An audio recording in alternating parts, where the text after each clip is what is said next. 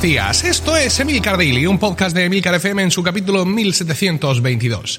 Yo soy Emilcar y este es un podcast sobre tecnología en general, Apple en particular, redes sociales, productividad personal y francamente cualquier cosa que me interese. Hoy es lunes 3 de febrero de 2020 y tengo un nuevo hub USB-C. Sí, sí, lo tengo porque, bueno, pues eh, es, complicado, podríamos decir. No, no era una necesidad, una necesidad imperiosa, pero sí era una necesidad cómoda. Y es que después de todo el baile de hubs USB-C, eh, incluso en un momento dado, uno de los que tenía se lo regalé a mi cuñado cuando se compró el MacBook Pro de 15 pulgadas que está usando ahora con Touch Bar, pero al final me di cuenta de que no tenía ninguno para llevarme conmigo y que tuviera HDMI. Y ya me he encontrado con que en alguna ocasión he tenido que coger el de casa. Quiero decir, el de casa es el que, digamos, tengo montado. Quizás recordéis que ya no estoy usando un ordenador de sobremesa, sino que he montado una especie de chiringuito, ¿no? Como una especie de dock para portátiles, donde pues hay un hub USB-C ahí disponible para que cualquiera de los portátiles de casa, el mío el de Rocío, se monte ahí, se conecte a ese hub y automáticamente le da conexión al monitor, a la impresora, a la Roadcaster Pro, al escáner, a los al teclado, al trackpad y todo eso.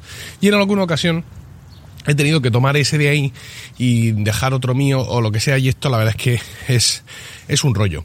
Mm, yo pienso que, mm, o sea, que, en ese sentido no habría problema, ¿no? Es decir, si yo en un momento dado, Rocío, necesitamos llevarnos un hub concreto, pues se puede hacer un pequeño baile de hubs y dejar la cosa eh, solucionada, ¿no?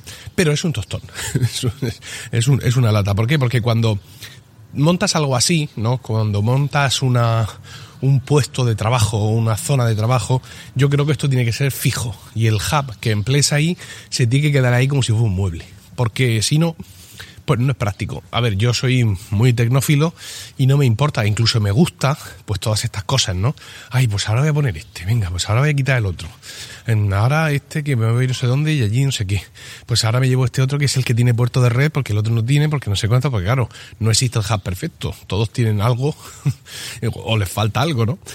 Entonces yo sí, ¿no? A mí todo este rollo, insisto, no me molesta e incluso me gusta, pero yo esto no se lo puedo hacer a Rocío. Es decir, una vez que ya la he convencido y está convencido de que este es el sistema y de que, eh, bueno, pues es interesante, uh, pues no podemos ahora tocar las narices diciendo, oye, que esto no va, ¿no? Ay, es que me lo he llevado, pero entonces ahora tú pones el tuyo, ah, pues yo el mío me lo deja en la oficina, ah, pues entonces mm, trabajas sin monitor, pues ya hablaremos cuando llegues a casa. Quiero decir, esto que he montado está muy bien, nos puede permitir en un próximo futuro prescindir de un ordenador de sobremesa con, digamos, el, el, gasto que eso supone en cuanto, digamos, ahorro, el ahorro no el gasto que eso supone. Entonces no puedo, digamos, uh, dilapidar mi propia idea por este tipo de, de historias.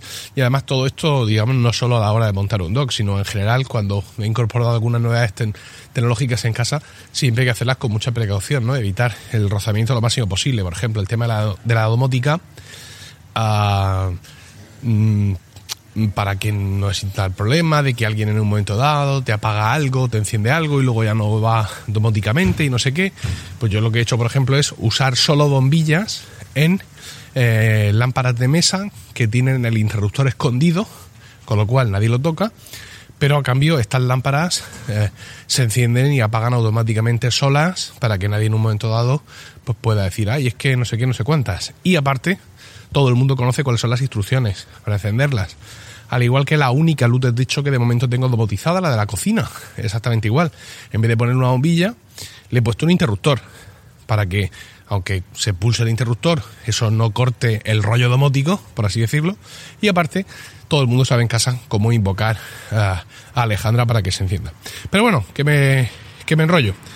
El caso es que he elegido, entre todos los hubs del mercado sabidos y por haber, el más recomendado por Fran Molina en su eh, capítulo, en el segundo capítulo en el que él participó en Proyecto Macintosh. Fran es el nuevo compañero eh, de David Isasi y, y, mío.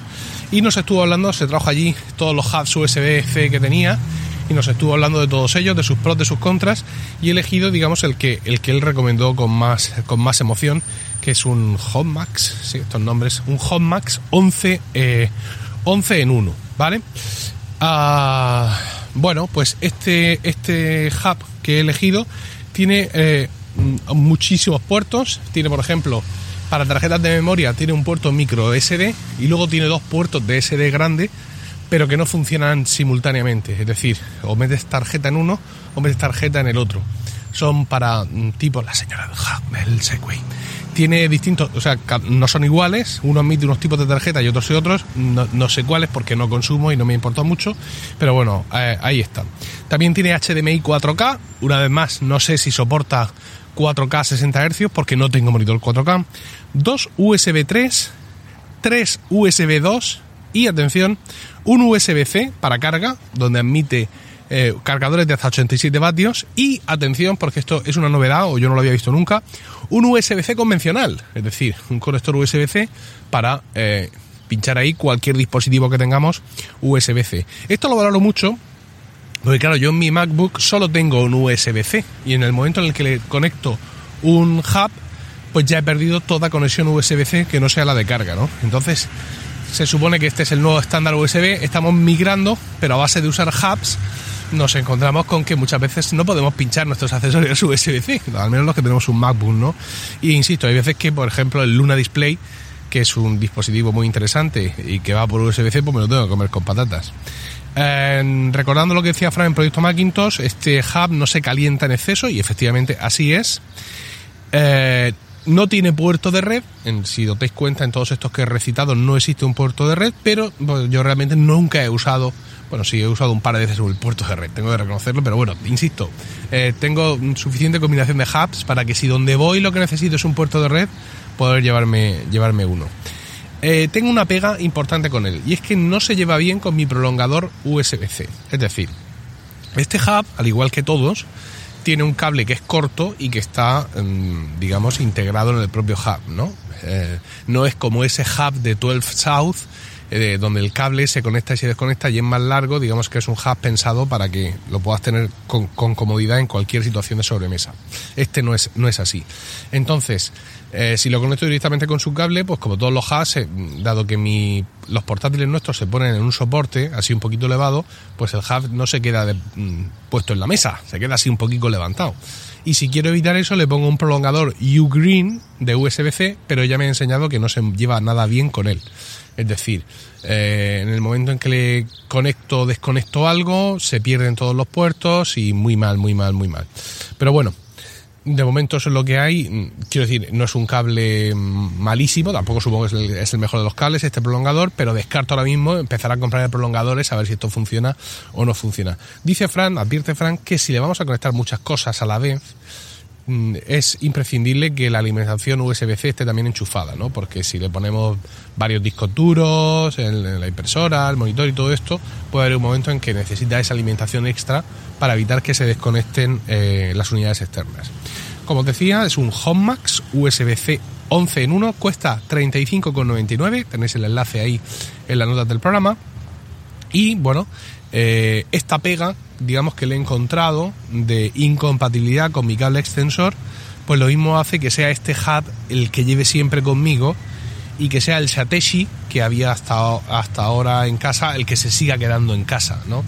Mm, yo realmente en casa necesito algún puerto más en ocasiones de los que me ofrece el Sateshi pero, pero bueno, valoro más el, digamos, el tener un, escritorio cómodo, ¿no? El que el hub no esté ahí revirado, que no esté medio levantado, que, no quede regular.